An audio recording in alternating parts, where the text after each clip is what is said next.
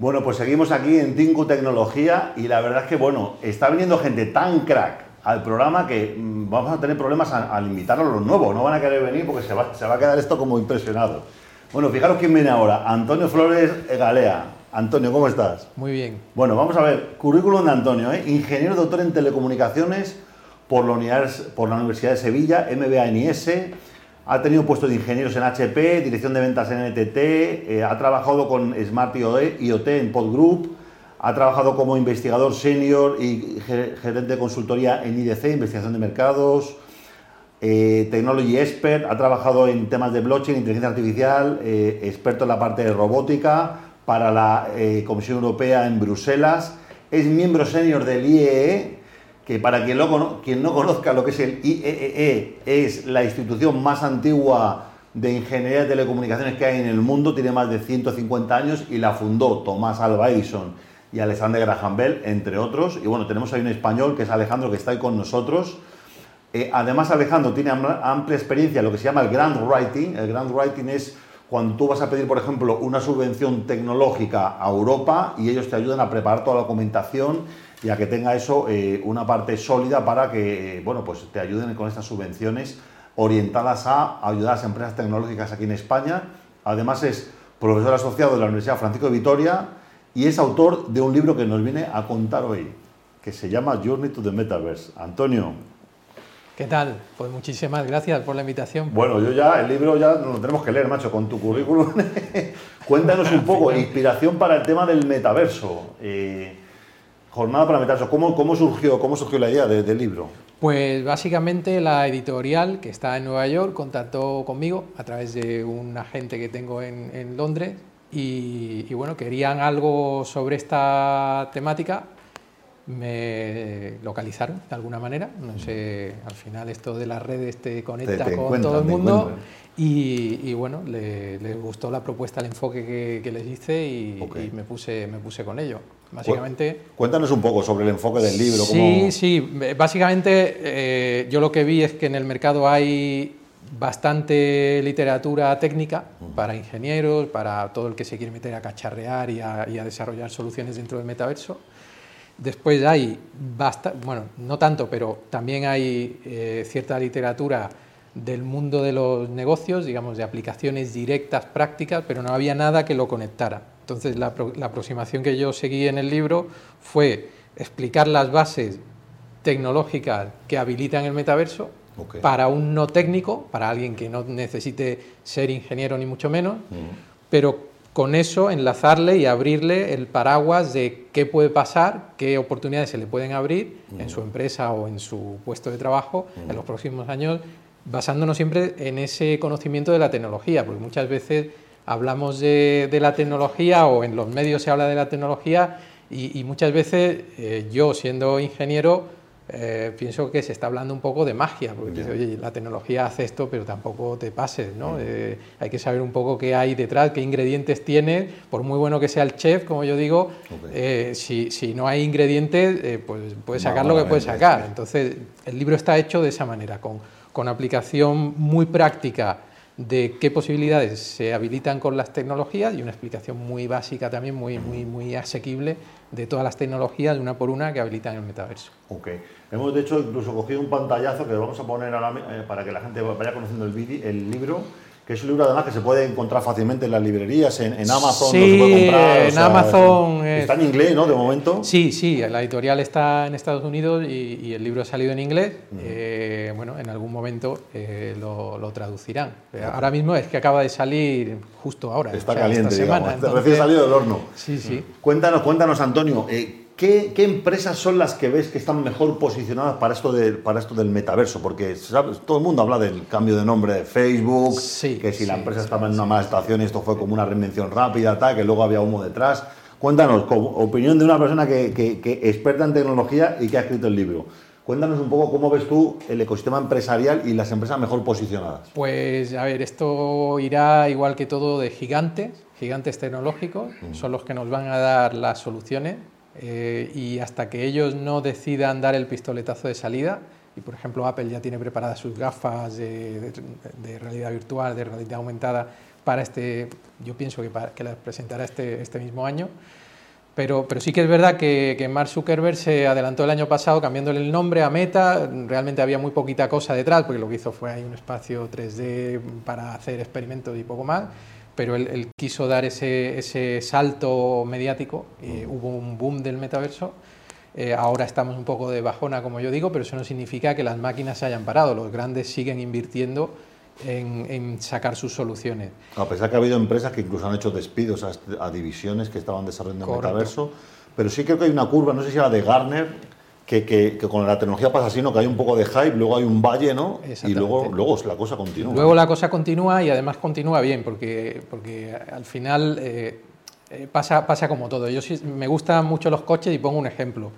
Cuando se inventó el automóvil, al poquísimo tiempo de tener los primeros automóviles llegó la Primera Guerra Mundial y se paró todo. Y después llegó la Segunda y se volvió a parar todo. Y sin embargo, los fabricantes de automóviles fueron aprovechando esa, eh, ese desarrollo, esa tecnología que tenían, se pusieron a fabricar algunos muy famosos, que, que muchos de nosotros hemos conducido alguna vez, eh, se pusieron a fabricar tanques en, en la Segunda Guerra Mundial.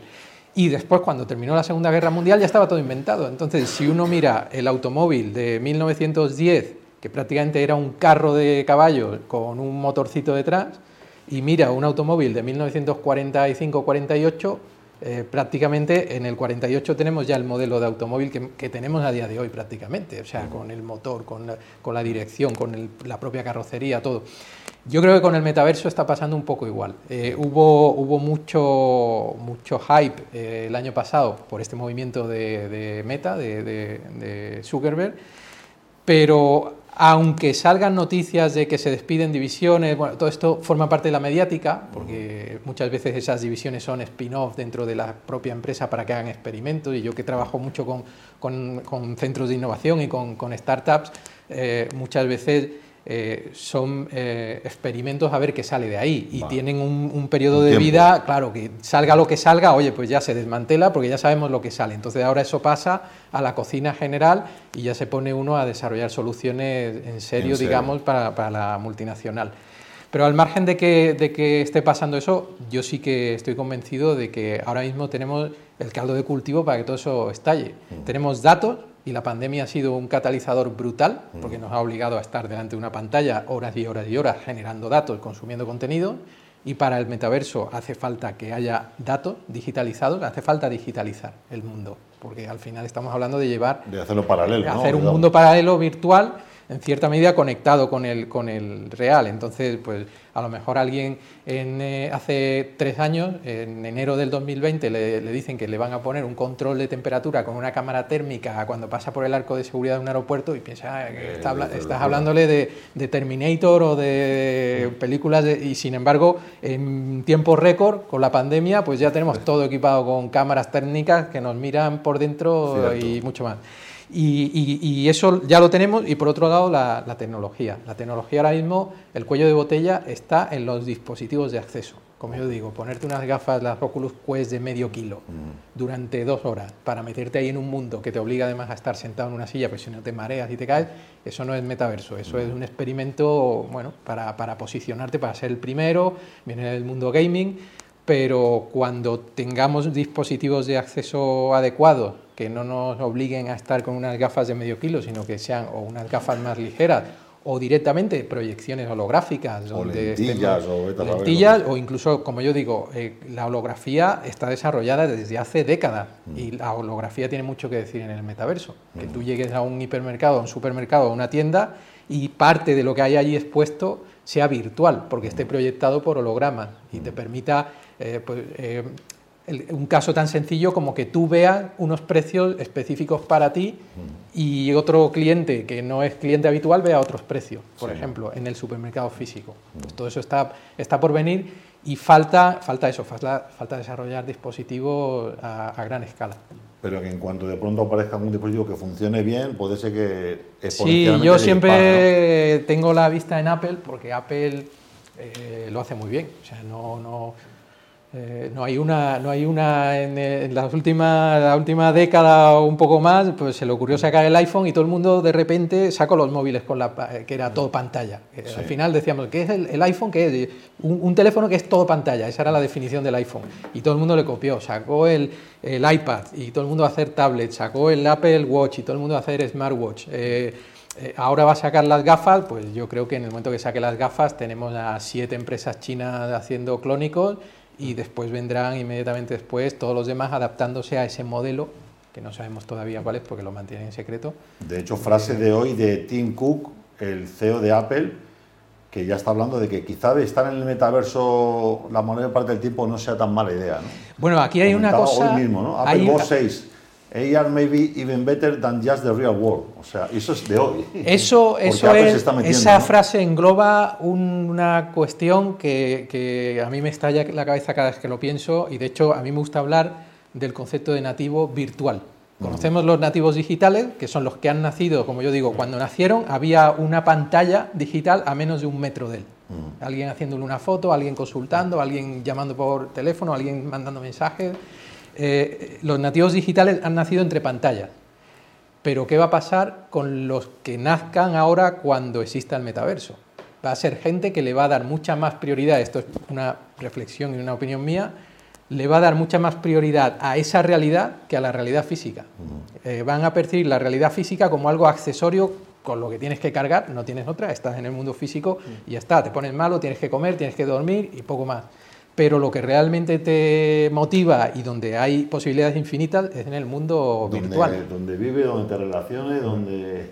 Y, Asusta un poco, ¿no?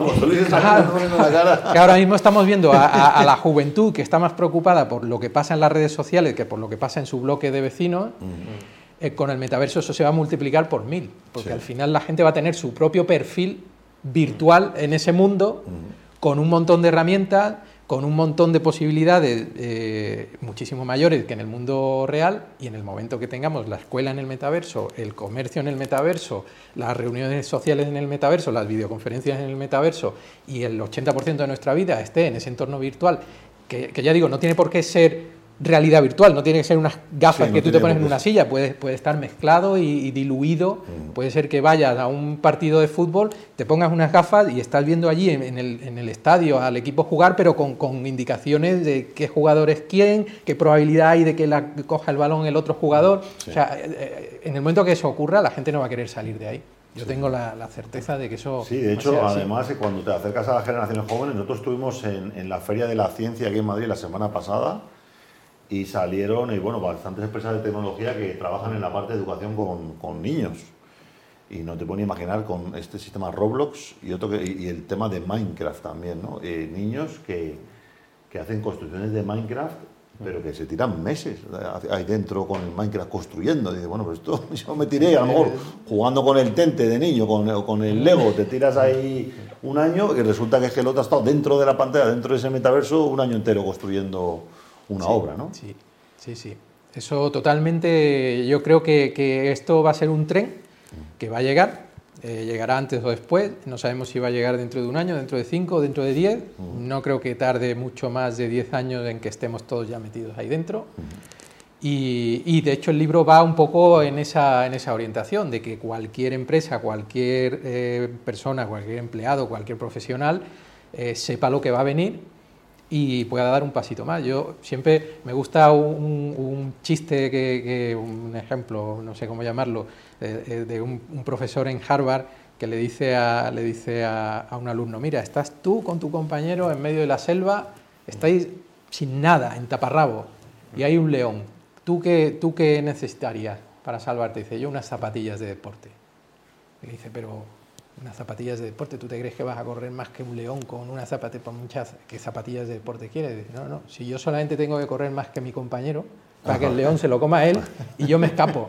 Y con el metaverso va a pasar igual, igual que con todas las tecnologías. En el momento que tú estés un poquito mejor posicionado que la competencia, ya está, ya vas bien. No tienes que ser el, el early adopter, el, el que va pegándose todos los tortazos. Para eso están las grandes multinacionales que se dedican a, tienen, tienen dinero para invertir y tirar y si pierden una o pierden dos o pierden tres, lo aguantan. Pero una, una pyme, por ejemplo, eh, si te quedas en, el último, el león te come. Lo único que tienes que hacer es dar un, pasito más y ir un poquito más rápido para seguir siendo competitivo. No, y estas empresas además que lo tienen súper estudiado. O sea, yo no creo que sea de casualidad que Meta, que Facebook me nombra Meta y que Apple invierte no sé cuántos mil millones en desarrollar una gafa porque sí, no, porque ven negocio seguro, si no, no sería. Y además forma parte del mundo al que vamos, este mundo de hipercontrol, mm. que lo hablábamos antes con, con José Antonio. Mm. El, controlar tokens aporta muchísimos beneficios. Eh, en el momento que tú controlas, pues tiene ventajas y además el control también le gusta mucho a, de arriba. poderes, Con lo cual, pues, es que no hay freno. O sea, aquí por mucho que hablemos, eh, eh, la, carta la carta que has mencionado al principio del programa de, la Carta Blanca de Inteligencia Artificial, yo a mí me ha llamado muchísimo la atención porque esa carta la ha firmado Elon Musk, que yo creo que es, que es una persona que le gusta estar en los medios, y entonces cualquier cosa... Cuando habla sobre el pan. Claro, entonces, bueno, él firma, si hay que firmar para salir en el periódico o en, la tele, lo, hace. Pero a mí, yo personalmente he mirado quién firmaba esa carta y a mí, por ejemplo, hay una empresa que me llama mucho la atención que no está que es Boston Dynamics. Y mm. a, mucha gente le sonará porque es el típico perrito robot. Eh, esta gente, ¿por qué, ¿por qué, me preocupa? Porque, porque Boston Dynamics fabrica para defensa, para el ejército americano. Y, está haciendo cosas de inteligencia artificial que nosotros, en el mundo de los mortales, ni, las intuimos. Entonces, que me digan que van a frenar el chat GPT, mientras en el área de defensa sigue Boston Dynamics o Lockheed Martin, que tampoco está eh, haciendo inversión en inteligencia artificial, pero que no, nos que no la vamos a ver hasta 10 años, eh, hasta dentro de 10 años, pues bueno, al final yo creo que esto no se puede parar y que sigue para adelante. Y seguiremos viendo convergencia de, tecnologías porque al final es lo que digo, eh, dan control al, que sea, al empresario, al proveedor de contenido, al gobierno de turno, a quien sea, eh, le aporta beneficios tangibles y nadie, nadie la quiere parar. Sí, no, ya va, que se, vuelve un escenario ya complicado a nivel geopolítico también, con todo el tema de la tecnología. Claro, es que al final, esta mañana me preguntaban, en, en, otro medio me preguntaban que, mm, sobre, sobre el tema de regulación, ¿no? de lo que se, se hablaba de chat GPT, de que en Italia lo quieren prohibir, tal. Bueno, en Europa, y, y yo trabajo, dentro de, trabajo para la Comisión Europea, eh, en Europa somos muy de, ponerlo todo en leyes mm. eh, y eso está muy bien porque nos da garantías y es lo que ha llevado, realmente es lo que ha llevado a la humanidad donde estamos a día de hoy. O sea, a tener derechos, a, poder tener una vida tranquila y, tener un marco de trabajo de convivencia más o menos pacífico. Pero cuando hay un vecino a un lado, que es Estados Unidos, y otro vecino a otro, que es China, que no tienen esas regulaciones, Estados Unidos puede tener un 30% de la regulación que tiene Europa y China puede tener un 1%, pues te van a pasar por la izquierda y por la derecha. Entonces, al final, mm, tú puedes querer gobernar todo lo que pasa en los movimientos tecnológicos, pero como te pases queriendo agarrar la rienda, eh, te llega el de al lado y, te, te, quita el, sitio. Sí, lo que, lo que está pasando, ¿no? que competitivamente en tecnología Europa está perdiendo posiciones, perdiendo posiciones, perdiendo posiciones y parece que la racha continúa, vamos a ver. Sí, sí, sí, yo creo que, que es una pena porque, sin embargo, si uno mira el número de investigadores, el número de, de científicos, en el mundo, Europa es la grandísima exportadora de calle, de talento al resto del mundo. Y, de hecho hasta la propia China está contratando europeos. Y en Estados Unidos, por supuesto.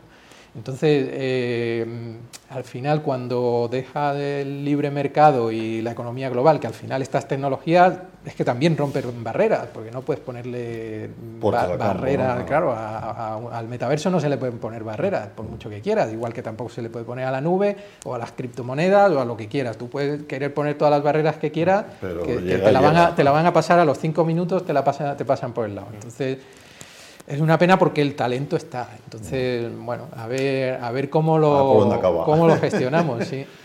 Oye, pues Antonio, muchísimas gracias. Bueno, contaremos contigo ¿eh? para hacer debates de este tema, porque si hay una cosa que en Tinku tenemos que que somos independientes. Perfecto. Y, bueno, nos pueden cortar el canal de YouTube, pero tenemos otros canales. ¿eh? Porque como somos tecnológicos, sabemos, sabemos poner, sabemos usar la tecnología para, para, para, para nuestro favor. Así que bueno, muchas gracias Antonio. Os dejamos con la imagen del libro, ¿vale? Eh, recordad, libro en inglés Se llama Journey to the Metaverse, lo tenéis en Business Expert Press y lo tenéis también disponible en, Amazon para que lo descarguéis en vuestro Kindle o lo compréis eh, eh, en físico. Así que bueno, aquí tenéis a Antonio, que es un auténtico crack con un, con un currículum súper brillante, que bueno, pues seguramente el libro lo vamos a disfrutar muchísimo. Enhorabuena pues por ello. Muchísimas gracias y, espero, que, espero que así sea. Claro gracias, que sí, claro que sí. Vamos a continuar, ponemos un videito de otro programa de Tinku y nos acercamos ya a la recta final.